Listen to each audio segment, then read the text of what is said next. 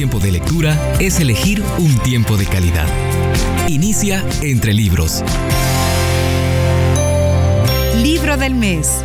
Mentiras que las mujeres creen y la verdad que las hace libres. En la contraportada de este libro, Mentiras que las mujeres creen y la verdad que las hace libres, leo la siguiente información. Desde su primer lanzamiento en 2001, Mentiras que las mujeres creen ha vendido más de un millón de ejemplares y ha sido traducido a 26 idiomas. Miles de cartas y correos electrónicos dan fe de la transformación profunda y duradera que este libro ha producido en la vida de las mujeres alrededor del mundo. En esta edición actualizada y aumentada, Nancy DeMoss comunica este mensaje liberador a una nueva generación. Mentiras que las mujeres creen presenta 45 mentiras que las mujeres cristianas creen con mayor frecuencia. Mentiras acerca de Dios, ellas mismas, las prioridades, las emociones, el matrimonio y la maternidad, entre otras. El libro ofrece el único medio para confrontar, contrarrestar y vencer el engaño, la verdad de Dios.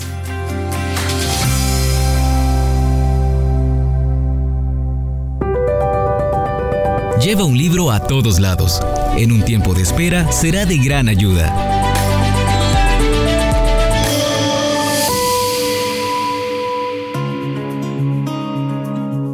Retomo la lectura de este libro, Mentiras que las mujeres creen, y la verdad que las hace libres. Me traslado hasta el capítulo 2. He decidido empezar con mentiras que las mujeres creen acerca de Dios, porque lo que creemos acerca de Dios es la base para lo que creemos acerca de todo lo demás.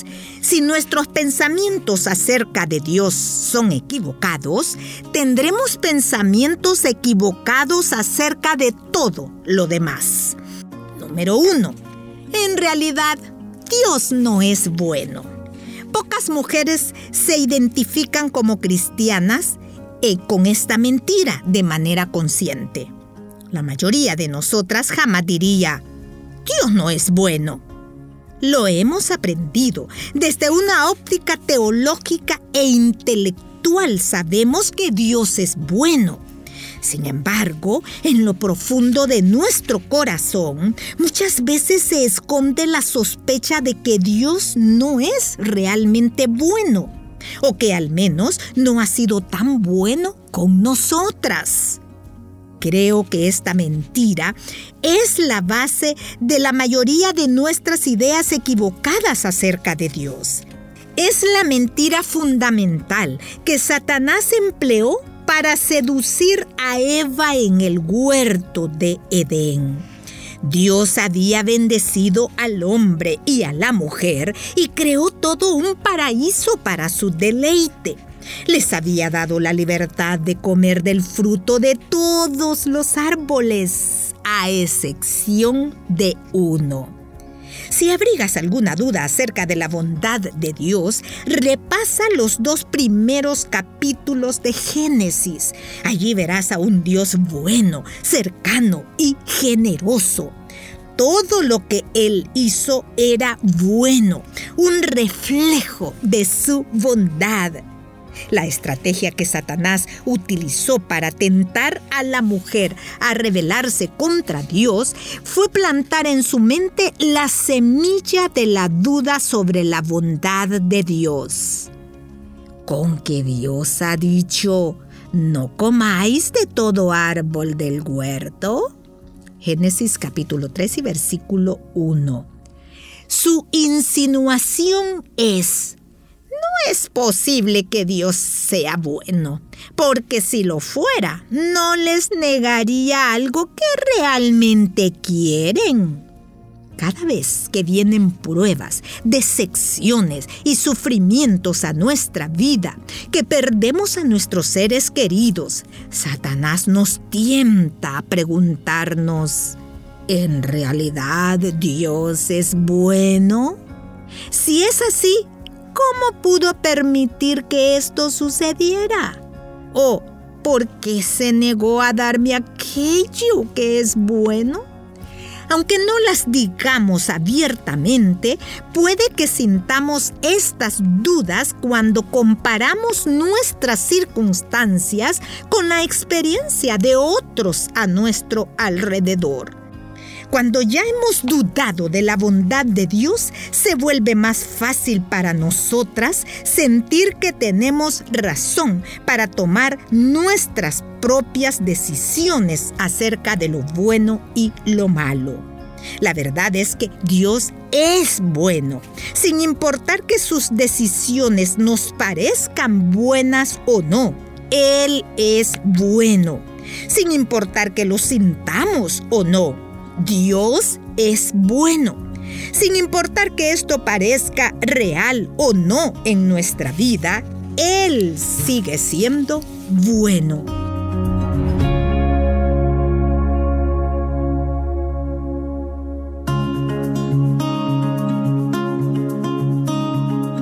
De las 45 mentiras que las mujeres creemos, según la escritora de este libro, mentiras que las mujeres creen y la verdad que las hace libres, leo algunas este día acerca de lo que a veces creemos acerca de Dios. Mentira número 2. Dios no me ama. Muchas veces esta mentira está ligada a la anterior. Como hemos visto, pocas reconoceríamos que creemos esta mentira puesto que nuestra mente ya sabe que debemos creer que Dios nos ama. No obstante, para muchas de nosotras existe una ruptura entre lo que conocemos intelectualmente y lo que sentimos. Y allí radica uno de nuestros problemas. Creemos que lo que nos dictan nuestros sentimientos es más cierto que lo que la palabra de Dios declara como verdad. Echamos un vistazo a nuestras relaciones y lo que vemos es un matrimonio triste, el rechazo de un cónyuge, hijos mayores que ya no nos llaman ni visitan, Vemos que nos acercamos a los 40 sin perspectivas de un esposo a la vista y nuestros sentimientos dictaminan. Nadie me ama, ni siquiera Dios. Tal vez nunca lo digamos en voz alta, pero eso es lo que sentimos, que es verdad. Así es como la semilla de la mentira queda plantada en nuestra mente Meditamos en ella hasta que la creemos como si fuera cierta. Y tarde o temprano, nuestra conducta refleja lo que en verdad creemos. Y de ese modo, esas falsas creencias terminan esclavizándonos.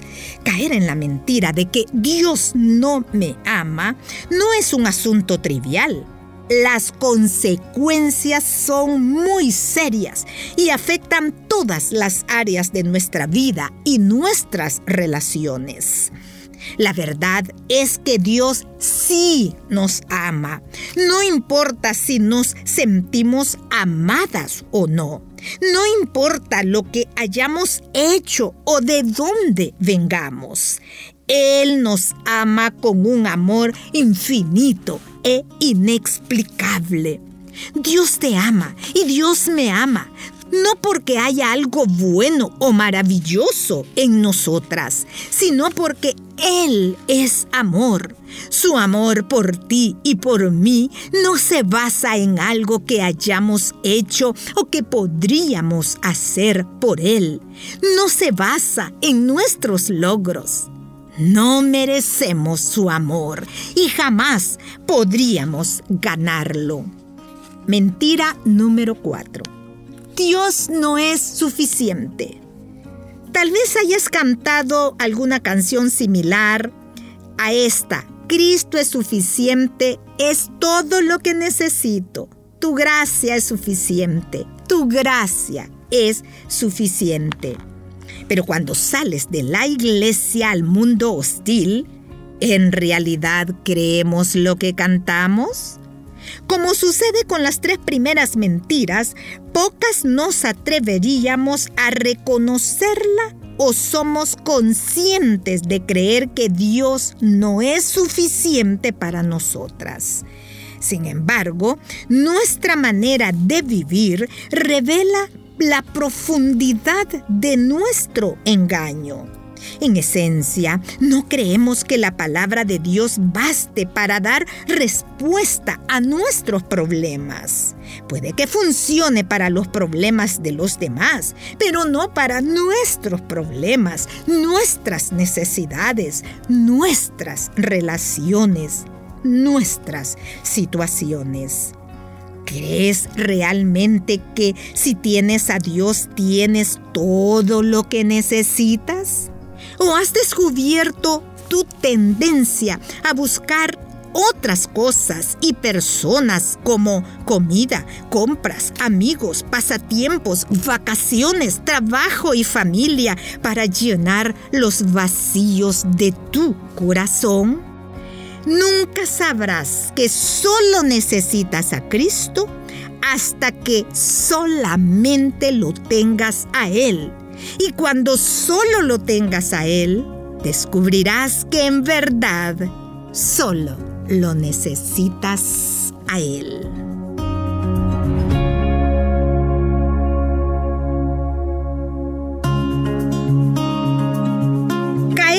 mentira de que Dios no me ama no es un asunto trivial.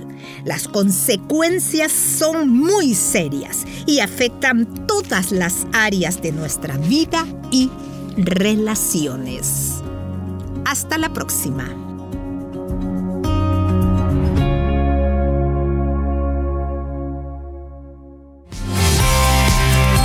conviene elegir tiempo de calidad. Nos conviene la lectura. Búscanos en Facebook, arroba entre libros radio. Esta es una producción de CCRTV, Corporación Cristiana de Radio y Televisión.